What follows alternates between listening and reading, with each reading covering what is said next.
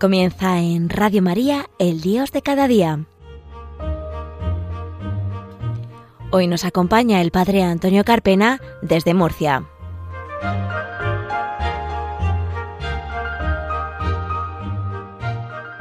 Buenos días, queridos oyentes. Bienvenidos a un programa más del Dios de cada día, aquí, en las ondas de la Virgen, en Radio María. Hoy, 8 de julio, jueves de 2021, en este veranito recién comenzado. Le saluda el padre Antonio Carpena y al control de mandos nuestro compañero Fran Juárez.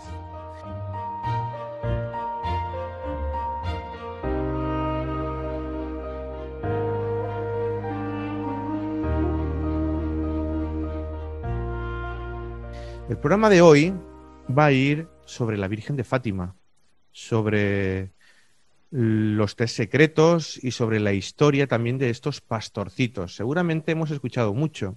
Está recién estrenada una película de la Virgen de Fátima. No sé si alguno de nuestros oyentes habrá ido a verla. Y este programa lo tenía preparado, tengo que decirlo, para el 13 de mayo, jueves.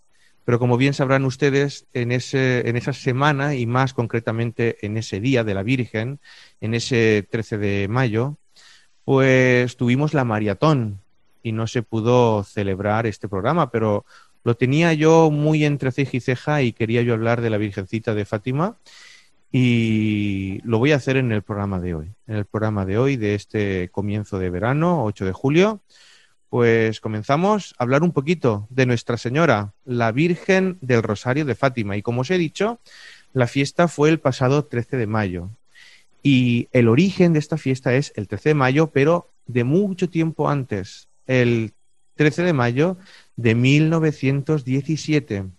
Hace poquito, en el 2017, celebrábamos el centenario de las apariciones y fue el Papa Francisco a Fátima y celebró pues una Eucaristía fabulosa y especial y de nuevo el Papa Francisco consagró al Inmaculado Corazón de María a la cristiandad. Decir que Fátima se encuentra en Cova da Iría, es un pueblo en el centro de Portugal, y allí había tres niños en ese 1917.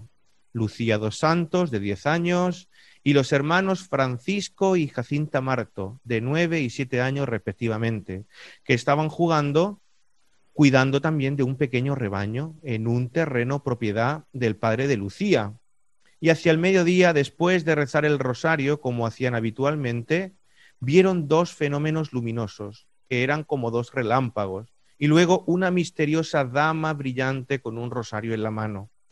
Esa es la primera de las seis apariciones que tendrán los tres pastorcillos hasta octubre y siempre siendo el día 13, excepto en el mes de agosto, cuando del 13 al 15 estos niños son secuestrados, sí, secuestrados por el alcalde, que intenta exponer lo que él cree que es una ladrona. Y así la Virgen aparecerá tres días después. El 13 de octubre de 1930, el obispo de Leiría, que es la diócesis a la que pertenece Fátima, declarará las visiones como dignas de fe y autorizando el culto de Nuestra Señora del Rosario de Fátima. Enseguida miles de peregrinos comenzaron a llegar a Fátima, apenas se extendió el rumor de estos eventos sobrenaturales. El 13 de octubre, una multitud estimada de 30 a 100 mil personas, sí, sí, sí, no me he equivocado, queridos oyentes, de 30 a 100 mil personas, entre ellas numerosos periodistas, presenciaron el milagro del sol, la gran señal que había sido anunciada por la Virgen, después de una lluvia torrencial que empapó, inundó aquel territorio y mojó a todos los que estaban allí. El cielo se abrió enseguida y vieron cómo el sol cambió de color, tamaño y posición durante unos diez minutos. Un sol que se puso, que se pudo mirar perfectamente con los mismos ojos, sin cegarse. Y después de lo acontecido, milagrosamente, la ropa y el suelo aparecieron repentinamente secos.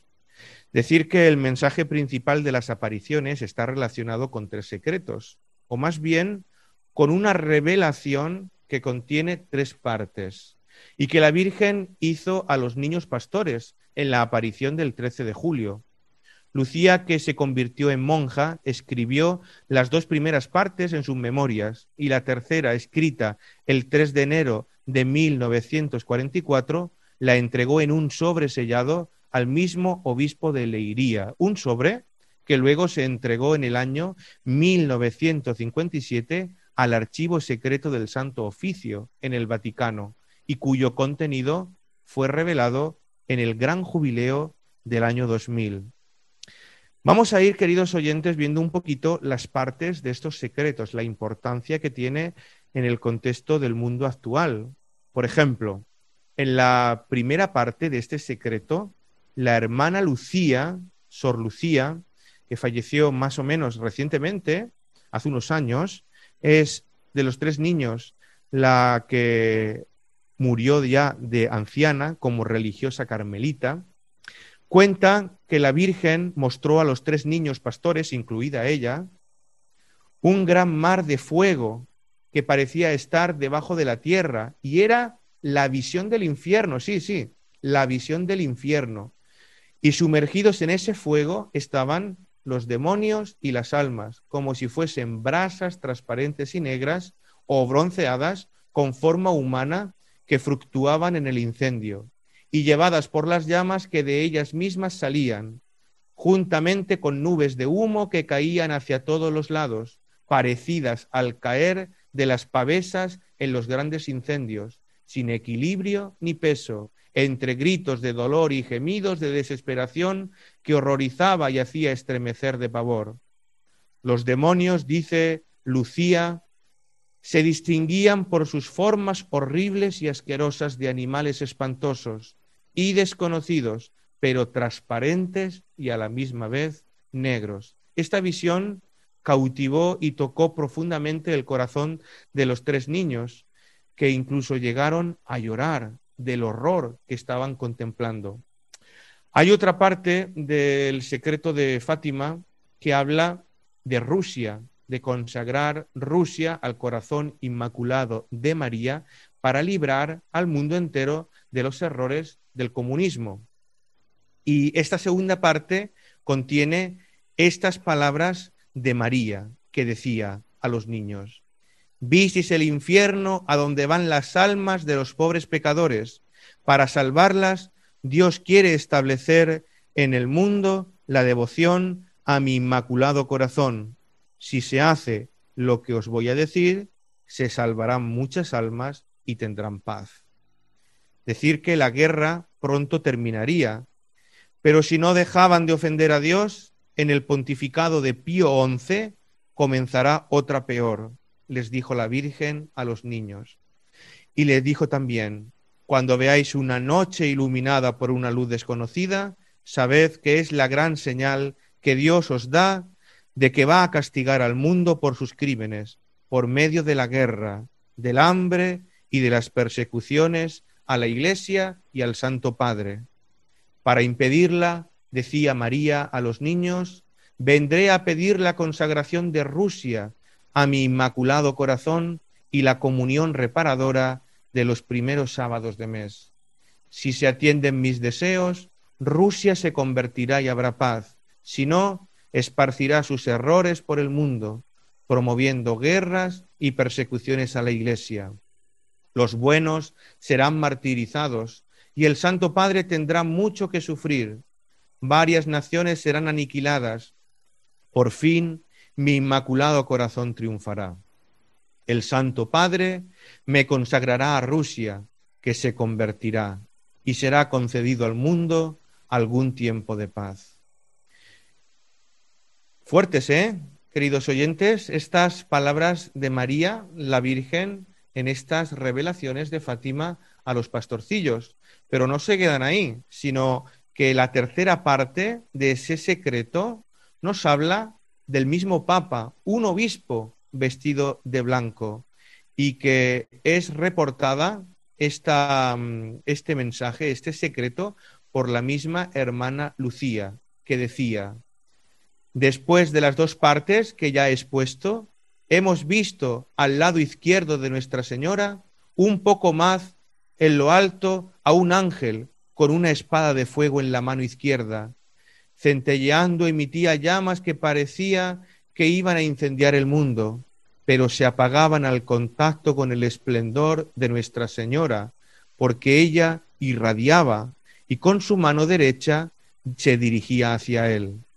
El ángel, señalando la tierra con su mano derecha, dijo con fuerte voz, penitencia, penitencia, penitencia. Y vimos a una inmensa luz que es Dios, algo semejante a como se ven las personas en un espejo cuando pasan ante él, a un obispo vestido de blanco.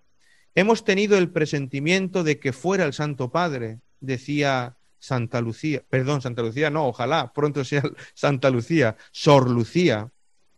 También a otros obispos, sacerdotes, religiosos y religiosas, subir una montaña empinada, en cuya cumbre había una gran cruz de maderos toscos, como si fueran de alcornoque con la corteza. El Santo Padre, antes de llegar a ella, atravesó una gran ciudad medio en ruinas y medio tembloroso con paso vacilante, apesadumbrado de dolor y pena, rezando por las almas de los cadáveres que encontraba por el camino. Llegado a la cima del monte, postrado de rodillas, a los pies de la gran cruz, fue muerto por un grupo de soldados que le dispararon varios tiros de arma de fuego y flechas, y del mismo modo murieron unos tras otros los obispos, sacerdotes, religiosos y religiosas, y diversas personas seglares, hombres y mujeres de diversas clases y posiciones. Bajo los dos brazos de la cruz había dos ángeles, cada uno de ellos con una jarra de cristal en la mano, en las cuales recogían la sangre de los mártires y regaban con ella las almas de los que se acercaban a Dios. De verdad te ponen los pelos de punta, queridos oyentes, estas imágenes de la revelación de Nuestra Señora del Rosario de Fátima, estos pastorcitos, a San Francisco y Santa Jacinta Marto, que fueron canonizados en ese 2017 por el Papa Francisco en la explanada de Fátima, y también Sor Lucía. Y la Iglesia siempre ha hecho una lectura de estos acontecimientos y ha visto pues que todas estas catástrofes que hemos escuchado, pues han sido producto también de las grandes guerras mundiales que ha pasado la humanidad y cómo las ideologías que han predominado, que han quitado a Dios de la esfera pública y del lugar central que le correspondía, han puesto al hombre y cómo han ocurrido pues las las peores ideologías y, y catástrofes de asesinatos y de mártires por todo el mundo. Incluso la Iglesia ha visto también en esta figura del hombre vestido de blanco al Papa, en especial al Papa Juan Pablo II. Todos sabéis que sufrió un atentado un 13 de mayo en la plaza de Fátima, perdón, en la plaza de San Pedro, y era el día de la Virgen de Fátima. Y el Papa eh, Juan Pablo II le dio las gracias a la Virgen, porque vio en su mano su salvación porque aquel Aliasca, que fue el asesino que intentó asesinar al Papa Juan Pablo II, no entendía, no comprendía cómo el Papa había quedado con vida cuando él era un asesino en serie experto y nunca había fallado. Y es que el Papa se salvó por milímetros, eh, entró por un sitio casi imposible y, no tocó ningún órgano vital. Además, también eh, es hermoso de ver cómo el Papa Juan Pablo II, San Juan Pablo II, fue después a la cárcel de Roma a pedir perdón al que eh, quiso asesinarlo. Y este hombre, Ali Aska, turco, contratado por el Partido Comunista en Rusia, eh, siempre tuvo una cuestión profunda que no tuvo respuesta y era ¿quién es esta mujer? ¿Quién es esta Fátima? Claro, este Ali Aska era musulmán y Fátima era la hija del profeta Mahoma. Y no sabía muy bien cómo casar muy bien estos nombres y estos acontecimientos y le sacaban un poquito de, fuera de lugar. Bueno, queridos oyentes, continuamos enseguida. Les vamos a dejar ahora, para refrescar un poquito la voz, tomaros un vasito de agua, le vamos a dejar con el himno de Nuestra Señora, la Virgen del Rosario de Fátima. Enseguida volvemos.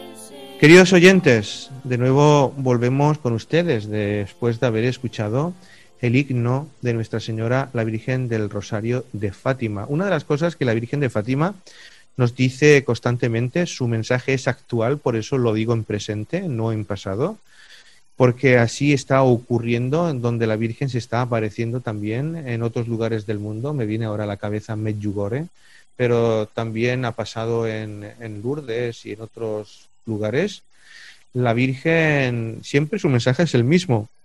Penitencia, conversión, oración, y se sirve de gente humilde y sencilla, como estos niños pastorcillos. Deciros que estos niños, los pastorcillos de Fátima, informaron que la Virgen había hablado de la muerte prematura de Francisco y Jacinta. Y agregó que Lucía permanecería en la tierra durante mucho tiempo. Y así fue. Eh, Francisco contrajo la gripe en diciembre de 1918 y permaneció alegre en todo el tiempo mientras duró la enfermedad e incluso pudo celebrar su primera comunión durante ese periodo, muriendo el 4 de abril de 1919. Jacinta también se vio afectada por la gripe en diciembre de 1918. Su enfermedad fue más prolongada y más dolorosa que la de su hermano. También fue hospitalizada en el Hospital de Lisboa, donde murió el 20 de febrero de 1920. Y Lucía ingresó en la Orden de las Hermanas de Santa Dorotea en 1925 y en 1948 pasó a las Carmelitas del convento de Coimbra, donde permaneció hasta su muerte en el año 2005, hace apenas 16 años que falleció Sor Lucía de Fátima. Y deciros pues que fueron canonizados eh, Francisco y Jacinta por el Papa Francisco y beatificados anteriormente por el Papa Juan Pablo II. Eh, decir pues que muchos papas han tenido en la mente siempre a esta advocación de la Virgen Nuestra Señora de, Fátima. Tanto el Papa Pío XII, el 13 de mayo de 1917, eh, se llamaba Eugenio Pacelli, es el día en el que él fue consagrado obispo, ese día, el de las apariciones, y siempre la tuvo a la Virgen de Fátima como muy cercana, a todos los papas le han tenido una devoción entrañable y como papa también tendrá una veneración particular. También el 13 de mayo del año 1967 Pablo VI fue en peregrinación a Fátima. Lo mismo hizo Juan Pablo II en el año 82, 91 y 2000. Para Carol Boitila, Juan Pablo II, fue la Virgen de Fátima, como os decía anteriormente, la que le salvó del ataque ese 13 de mayo de 1981. Y Benedicto XVI estuvo en Fátima en el año 2010.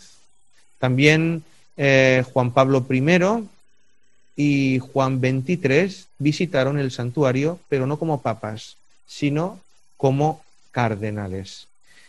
Y nada, deciros que queramos mucho a la Virgen, queridos oyentes, no nos queda más tiempo para hablar sobre este tema y que como los niños de Fátima que se llenaron de luz y de mucho amor, pues nosotros también nos pongamos de cara a nuestra Madre, a la Santísima Virgen María. Todo es más fácil si la tenemos a ella de nuestro lado. Me vienen ahora a la mente las palabras de San Juan Pablo II cuando quedó huérfano de padre, madre y hermano. Y se fue al santuario de Calvaria, en Polonia, y se puso frente a la Virgen y le dijo, a partir de ahora tu madre serás mi madre. Y toda su lema fue una consagración a, María, con el lema Totus tu sum María, sacado de, San Luis María Griñón de Montfort, de ese tratado de la verdadera devoción a la Virgen María, del que han bebido también tantos santos y tantas espiritualidades de consagración al corazón de María, y que es fundamental en los tiempos que corren. Les invito a que ustedes también se consagren, recen el rosario diariamente y estén muy cerca de María, porque todo es más fácil, como en las bodas de Caná, si nuestra oración va a través de María, el corazón de Jesús se enternece y escucha a su madre y se doblega a su voluntad. Pues queridos oyentes, nos despedimos de todos ustedes. Les vamos a dejar con una oración cantada que es para el tiempo de Pascua. Ya hemos terminado el tiempo de Pascua, pero bueno, esta oración es actual para todos los tiempos. El Regina Cheli, de Marco Frisina, el eh, músico de la ciudad de Roma y que es bellísima. Seguimos conectados todos a través de las redes sociales, eh, Twitter arroba el Carpena, Facebook Antonio Carpena López, YouTube Padre Antonio Carpena López y también a través del email del programa el Dios de cada día 34 arroba radiomaria.es, saludando también y dándole las gracias porque haya sonado todo perfectamente a nuestro compañero Fran Juárez al control de los mandos. Que pasen un buen verano, los que vayan a la playa que se den un buen capuzón y los que vayan a la montaña que disfruten también, que descansen, que bien se lo merecen y a reponer fuerzas para el curso que viene. Un abrazo muy grande.